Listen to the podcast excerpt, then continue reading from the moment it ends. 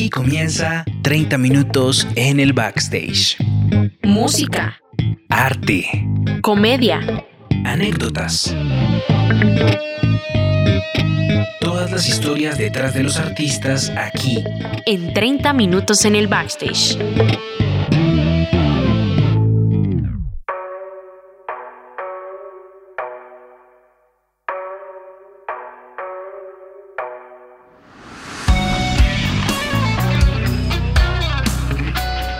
Hola, ¿qué tal? Bienvenidas y bienvenidos sean todos a este nuevo capítulo de 30 minutos en el backstage, una segunda parte bien interesante con el invitado que nos acompaña en esta oportunidad.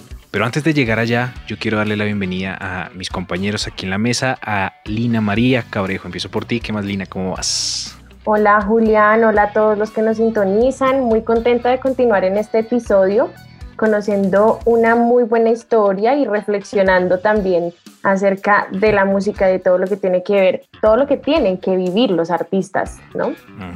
El- en el proceso de formación, que en eso profundizamos un poco en el anterior capítulo. Sí, señor. Pero creo que es Jacob el que nos va a dar la presentación de nuestro invitado del día de hoy. Pero primero lo saludo. ¿Qué más, Jacob? ¿Cómo estás? Bien, todo bien, feliz de un episodio más, una semana más. Otra vez extrañando a Alejo. Tenemos a Oh, Lina. sí. ¿Cuándo volveremos a estar los cuatro otra que nos vez? estamos turnando. Posiblemente la siguiente semana. No sé, quédense a averiguarlo. Pongan una alarma. Eh, sí, como dice, voy a, voy a presentar a nuestro próximo invitado, que no dijimos, bueno, se entiende por el acento, ¿no? Colombiano, tanto México, tantos otros lugares, y otra vez tenemos a un colombiano, Mm. eh, no sé si Rolo, no le preguntamos, de Bogotá. Cartagenero. Car- ¡Ah! Ay, ¡Oh, no. my God! Bueno, bueno, ya ahí rompimos un poco el, el esquema. Primero hay que presentarlo, ¿no? Vamos con él. Él es Juan Diego Gaviria, más conocido como Godi Gaviria, productor, graduado de Berkeley, así no le guste mucho presumir eso. productor e ingeniero de sonido que nos estará acompañando pues, en este episodio de esta semana. ¿Cómo estás, Godi?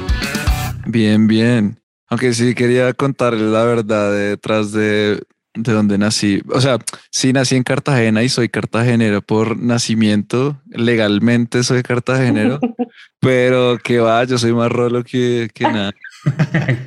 que la changua. Ay, qué rico una changuita. Bueno, mira, el- poniendo un poco en contexto a la gente, eh, el episodio pasado pues hablamos un poco de, pues como la perspectiva o lo que piensas un poco de eh, la educación, cómo la viviste tú, cómo la vivido tus compañeros en Berkeley, incluso también en Colombia, tu carrera fallida de doctor, muchas cosas.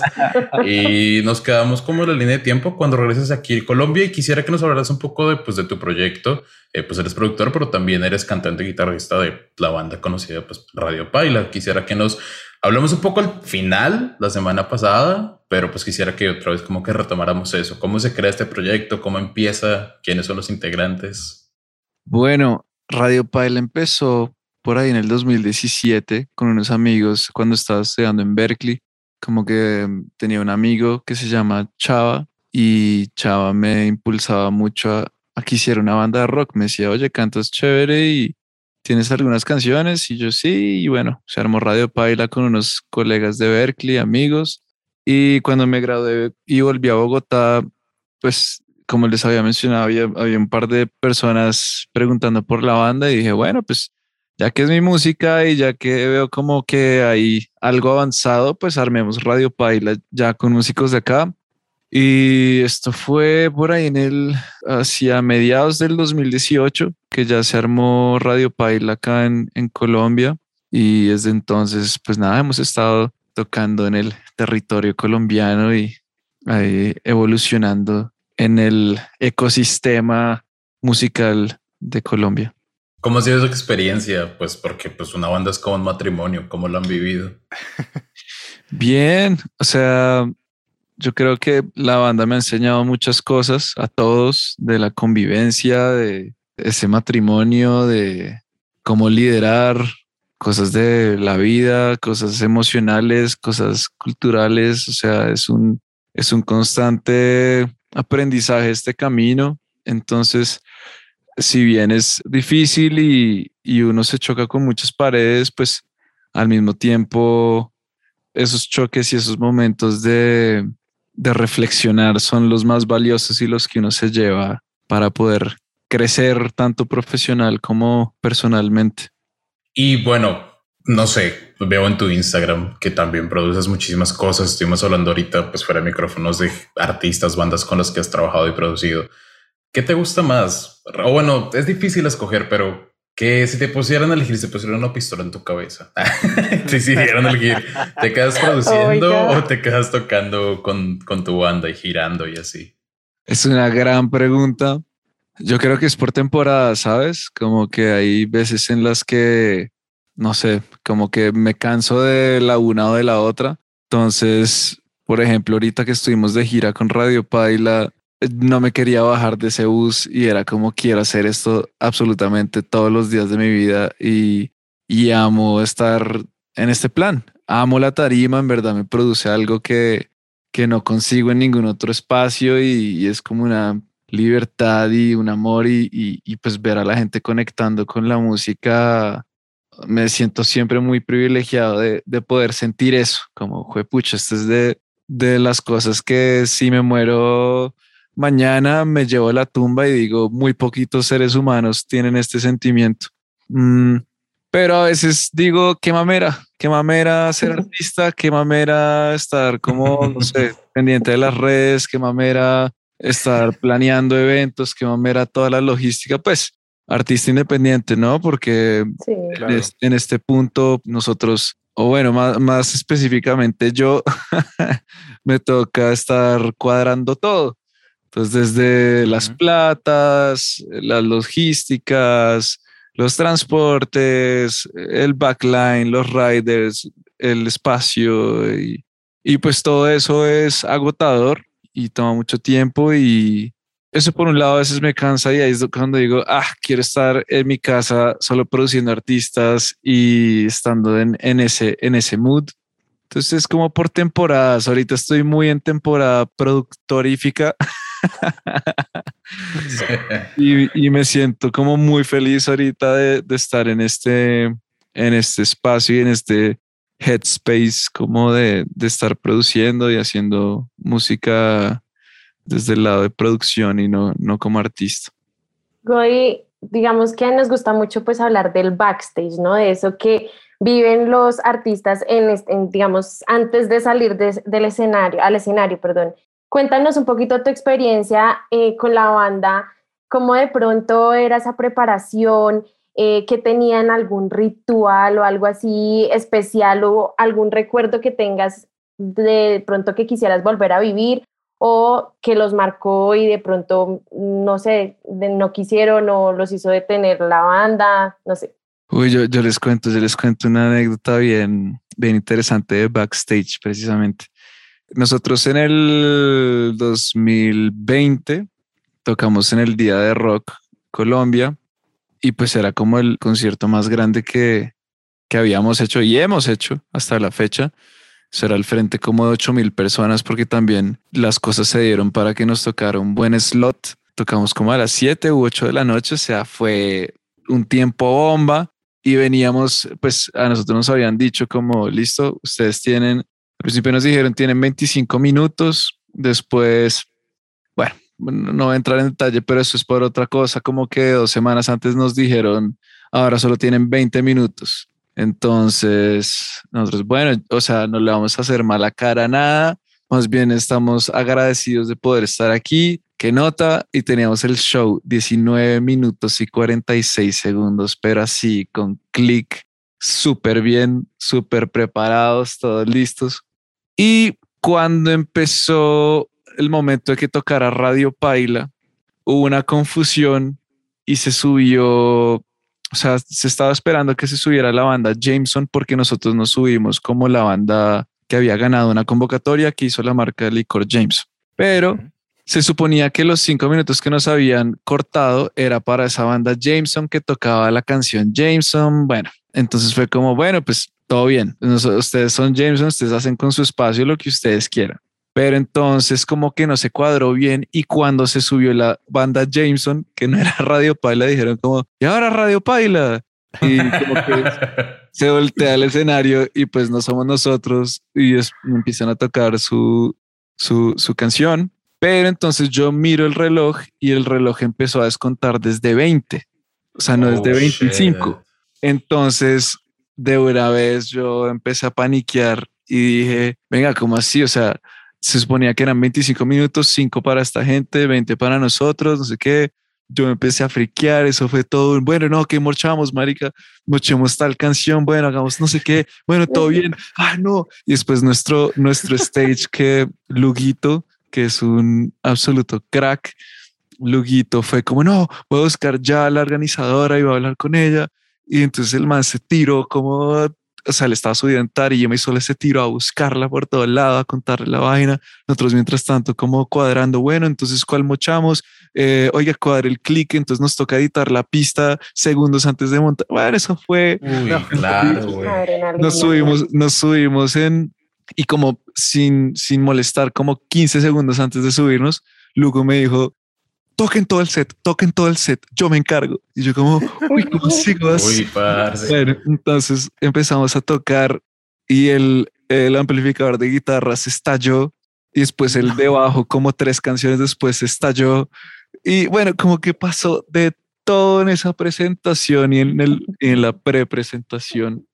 Y me acuerdo que en ese momento, pues obviamente había mucho estrés y, y había mucha expectativa del toque y por lo menos yo empecé como a, a sentirme muy inseguro con todo lo que había pasado. Entonces como que me dio, me dio duro esa presentación porque, claro, uno, uno como artista novato pues tiene muchas expectativas sobre esas oportunidades así, pero lo que uno aprende de eso es, así es esta vaina y usted tiene que estar preparado para que todo lo que usted pensaba que iba a hacer no va a ser y todo lo que usted pensaba que no iba a hacer termina siendo. Y fue como una lección mucho de humildad, de, de saber controlar el ego. Y lo más chévere es que yo pienso en ese día y solo pienso en una de las experiencias más increíbles de mi vida. Y como que ya se me olvidó ni siquiera que pasaron todos esos, esos cacharros. Eh, pero, pero realmente, uff, la sufrimos en ese backstage. Eso fue muy, muy, muy tensionante. O sea, parecía una película de comedia. Siempre uno debe estar como preparado para las que sean, ¿no? Sí, sí, sí. Godi, eso, esa fue una de las anécdotas por el lado de tu vida como artista, ¿sí? Y como estábamos hablando, tú vives las dos cosas como desde la tarima, desde el stage y también desde un estudio en la casa. Eh, entonces, ¿qué otras así anécdotas o cosas interesantes que te hayan pasado en tu etapa o en tu faceta más como productor? A ver, uy, espere que ahora sí me puse a pensar, a ver qué anécdota tengo por ahí. Bueno, medio productor, medio artista, pero digamos que una de las canciones que tenemos con Radio Paila, que se llama Lo Perido, el que es con Consulado Popular y Nepentes, Temazo. ese, esa can gracias. Esa canción tiene una historia muy interesante y es que al principio yo había hecho como una pista como de hip hop y estaba como tenía guardado como ese tema como para un día hacerlo como como un proyecto solista de hip hop, una vaina así. Y, y nada, un día como que la maqueteé hip hop y otro día como que la traje a Radio Paila seis meses, un año después. Y fueron como, oiga, está chévere. Y la empezamos a montar como en formato banda. Y me acuerdo que en esos días habíamos tocado en el, en el festival que tenía o tiene, no, ya, ya no sé, el Consulado Popular que se llama el, el Circo del Cónsul. Y ellos habían tomado unas fotos o pues tenían unos fotógrafos que habían grabado y tomado fotos. Y yo pasé por la casa de Camilo, el acordeonero de, de Consulado Popular. Y me dijo, oye, ¿qué más? ¿Qué, qué hay de la banda? ¿Qué, ¿Qué andan haciendo? Y yo no, pues ahí montando un temita nuevo y le mostré así puro audio de celular, de ensayo, todo roto, todo vuelto nada. Y Camilo de una vez fue como, oiga, eso está increíble, porque no vamos donde Julián, el cantante, y el cantante de Consulado Popular, y se la mostramos. Y yo como, uy, ¿cómo así? O sea, para mí era como el Consulado Popular, estos manes son, sí, como que ellos ya son otro, otro level. Y llegamos a la casa de Julián, pues sin expectativas porque Camilo no me dijo nada. Y apenas la escuchó Julián, se volteó y me dijo, oiga, nos deja montarnos en esta canción. Y yo como, pues obvio. ¿Por qué claro, no? De una. Y, Entonces se montaron ellos y en ese momento estábamos buscando como otra persona que pudiera, también estábamos buscando como un poco de flow y un poco como de hip hop. Y Camilo propuso que le preguntáramos a, a Nano de Nepentes, que que él tenía una relación con él. Entonces le mandamos una maqueta como un demo y Nano fue como, eso está muy bacano. No, negro, eso está muy bacano. Yo me monto de una. Entonces para mí era como, espérese un momento, o sea, este, estamos en una canción con Consulado Popular y con Nepentes de la manera más orgánica y, y de la manera más, o sea, no estábamos buscando eso y, y solo se dieron y me acuerdo mucho que como un año antes o meses antes, yo había ido al Día de Rock 2019 y había visto a Nepentes en vivo y yo decía, no, esa banda es que es otro nivel algún día tocaré con ellos, algún día podré como producirlos o algún día podré tener algo que ver con ellos.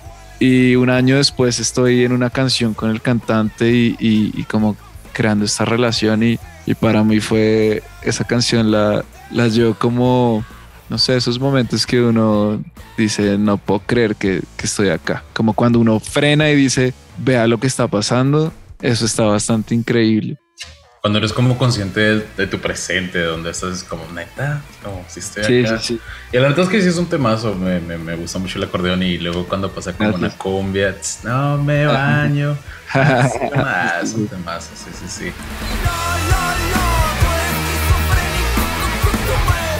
Y bueno, yo que estamos como tocando ese tema, eh, quisiera saber cómo, por qué eligieron como esa vibra de, o sea, veo que tus referentes musicales pues son como muy amplios, hasta pues, decías que es la Sasma que te no como si fuera un hip hop y así, como por qué eligieron esa vertiente para Radio Paila y bueno, no es como que sean completamente cerrados, por ejemplo, está esta que es como un mat rock, tipo como Polifia, que, que me gusta un chingo esa canción, solo que no con la letra. Y está esta que esta tiene combi, pero como por qué eligieron esa, esa ruta como hacia esa vertiente como más rockera. Eh, no sé, como que Radio Pile en verdad no, no termina siendo como un solo, una sola estética, sino que siempre nos estamos como reinventando. Creo que también nos aburrimos un poco de tocar lo mismo, entonces siempre es como viendo a ver qué, qué sonido nuevo le, le cabe, pero pues que igual tenga la esencia de la banda y tenga la esencia de, de lo que somos. Entonces digamos en esa combinación del hip hop, igual hay unas progresiones muy disonantes, muy nosotros y muy, sí, como esas, esas texturas súper distorsionadas, pero con esa base de hip hop se termina complementando bien interesante. Y entonces, ¿cómo hacia qué otros horizontes planean como ir o qué están tanteando para un futuro? Yo ahorita ando un poco en todo lado. ando como a veces digo, quiero hacer rock súper noventero, súper grunge, disonante, distorsiones a los Soundgarden, Nirvana, Alice in Chains y después digo, uff, ahora quiero hacer algo sintético como Nine Inch Nails y después digo, uff, no, quiero hacer algo más acústico como, yo qué sé, cualquier otra cosa. Entonces, solo dejo que lo que sea que esté sintiendo fluya y, y, ver si termina siendo una canción que, que se me hace que, se, que, es consecuente con Radio Paila, que es como lo quiero mostrar. Y me pasa a menudo que no, que hago canciones y después digo como, nada, esta no pasa el filtro. O sea, me gusta en el momento y un mes después estoy como, esto es una mierda. ¿Qué le pasa? Pero entonces eh, el ah proyecto solista sigue vivo o no? Nada, nada, eso sí, ahorita ser, ser interés por eso. De pronto, no, no. un futuro lejano. Godi, hablabas ahorita como de diversidad en cuanto a estilos eh, enfocados en Radio Paila, pero como productor has estado ah, trabajando con diferentes artistas, también con un poco de variedad y, y no sé, ¿qué tips o consejos así le darías a la audiencia para poder trabajar y hacer bien las cosas en diferentes estilos, en diferentes géneros? Pues yo creo que el, el, son como lenguajes, son como aprender idiomas digamos, si bien yo he trabajado mucho el lenguaje del, del rock desde la guitarra y pues siempre he escuchado mucho rock, siempre he sido un amante del hip hop. Bueno, no siempre, pero por, por ahí como desde los 13 años que tuve mi mejor amigo Noah, que solo me mostraba hip hop, empecé a meterme mucho en esa onda. Y, empecé a aprender ese lenguaje y después traducirlo a cómo hacer una pista y es estudiar, es como, como, o sea, para mí la producción o, o los géneros musicales terminan siendo como cuando uno está tocando cualquier instrumento y de pronto quieres aprender cómo tocar flamenco, pues te toca sentarte a transcribir canciones de flamenco y ver qué acordes y qué tensiones y qué onda. Es un poco lo mismo con la producción, como voy a calcar qué es lo que está haciendo esta gente y de ahí empiezo a desarrollar un lenguaje que puede funcionar. Entonces, eso es lo que he hecho, como tratar de, de calcar y aprender cuál es la estética, cómo es el sonido de estos diferentes géneros y de ahí cómo filtrarlo por cómo yo percibo la música y lo que a mí me gusta. Entonces, hago reggaetón, pero hago un reggaetón como medio, medio oscuro, medio disonante, medio loquito porque ese es mi lenguaje musical y eso es lo que me gusta hacer como cosas frikis y, y dejas raras. Como, dejas como tu huella, ¿no? Pues eso trato, eso trato. Pero sí, o, o, o, hago pop, pero entonces hagamos un pop muy propositivo que, que tenga de nuevo como esa oscuridad. No sé por qué me gusta tanto la música tan oscura. no me considero una persona darks.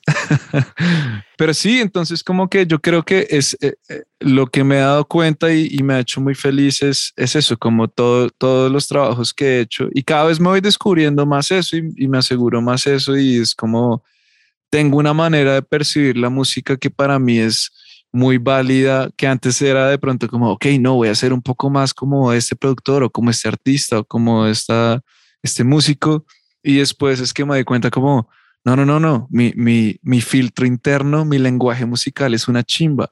Mi oscuridad es lo que me hace, me hace yo, me hace yo. Eso suena rarísimo. Bueno, como que esa, esa disonancia es y esa identidad. Ajá. Entonces, cuando la aplicas a estos diferentes escenarios, llámese rock, llámese pop, llámese reggaetón, hip hop, como que termina, termina siendo algo muy coherente y algo que me gusta a mí como que toda mi discografía se siente un poco como que, ah, ok, por ahí está impreso el, el bagaje y el lenguaje musical de este man. Bueno, Godi, ya nos está quedando muy poco tiempo y yo quiero aprovechar para que además de esas recomendaciones que también les dejas a nuestros oyentes, a quienes deseen pues iniciar o que estén en este proceso de la música, pues también nos gusta que nuestros invitados nos recomienden artistas que de pronto en este momento tú tengas muy marcados, música, eh, ¿qué podemos escuchar que Godi nos recomiende hoy? Ok, ok. Bueno, hace poquito conocí una banda argentina que se llama La Mono y, y me parecieron geniales. Tiene un álbum que se llama Experimento que se me hizo muy chévere si les gusta como el rock entre Audioslave y como Robbie Draco les va a encantar eso. Otra banda que a mí me encanta, que llevo siendo fan de ellos mucho tiempo, es una que se llama Mother's Cake. Eh, estoy viendo mi, mis playlists a ver qué, qué más les recomiendo. Por ahí también hay una banda muy chévere que se llama Saint Agnes, que es tremenda. De pronto más local, hablar de una banda que amo profundamente que se llama Boca de Serpiente y otra que amo igual que se llama Pez Errante. Y a ver, una última. Uf, una última. Escúchense un dúo de dos viejas que son increíbles, que se llama Bones, como de huesos, UK, como de Inglaterra, como Bones UK. Uf, esa Reino Unido, no Inglaterra. Bones UK, esa banda es, ese proyecto se me hace muy elegante y tiene todas las, no sé, todo el vigor del mundo. Ahí están las recomendaciones musicales de Godi Gaviria. Ahora pasemos a unas, ya casi también para finalizar, recomendaciones, pero de vainas audiovisuales, series, películas. ¿Qué le recomiendas a la audiencia? Uy, ahorita me estaba viendo The Boys. ¿Se han visto esa serie? Buena. buena. Se las ha, siento que Buenísimo. la risa de Lina, la risa de Lina es que se las han recomendado mucho en este programa. ¿o? No. eh, a ver, ¿qué otra he estado viendo? A mí me encanta, me encanta, me encanta mal y me la he visto ya como cuatro o cinco veces The Office. Así que si les gusta ese tipo de humor, vamos a tener mucho en común. Bueno, y ya ahora sí para finalizar, Godi, porque ya se nos está acabando el tiempo, una frase, un consejo que le quieras dejar rápidamente a la audiencia que no se les puede olvidar en la vida. Uh, no sé, creo que es, es válido la interpretación que uno le da, iba a decir a la música, pero bueno, también a la vida, pero muchas veces, a, lo que voy con eso es que muchas veces hay que como que se piensa dos veces si la manera que yo interpreto la música está bien y si, si es que no está muy volada, muy rara la cosa y, y si no se parece a lo que está sonando y yo creo que hay que usar eso como un superpoder, como el, el hecho de que uno pueda interpretar la música de una manera tan distinta y que uno absorba la creatividad en esa dirección tan específica es un superpoder y eso es lo que le da a uno su identidad.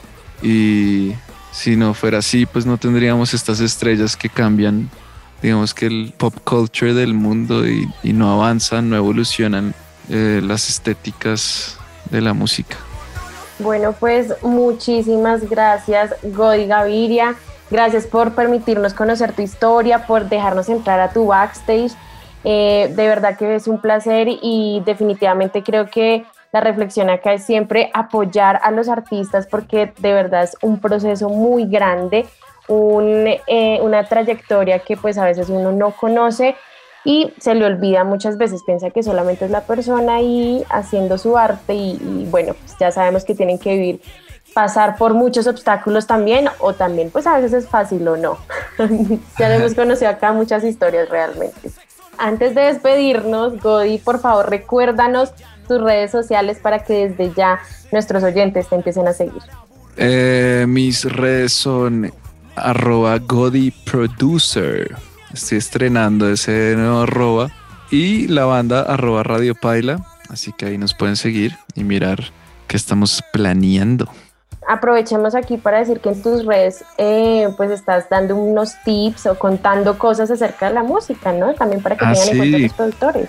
Vea, si usted es músico, le va a gustar mucho mi arroba godiproducer en TikTok y en Instagram porque boto unos datos, una chimba. Ah, bueno. Los Godidatos. Doy fe Miren de la eso. seccionita. Bueno, ahora sí me despido de este episodio. Gracias nuevamente a Godi Gaviria, Gracias a Julián Moreno, a Jacobo Martínez, quien les habla Lina María Cabrejo. Nos escuchamos en un próximo episodio de 30 minutos en el backstage y por supuesto a nosotros también nos encuentran en Instagram, Facebook y TikTok como 30 min en el backstage. Chao, chao. Bye.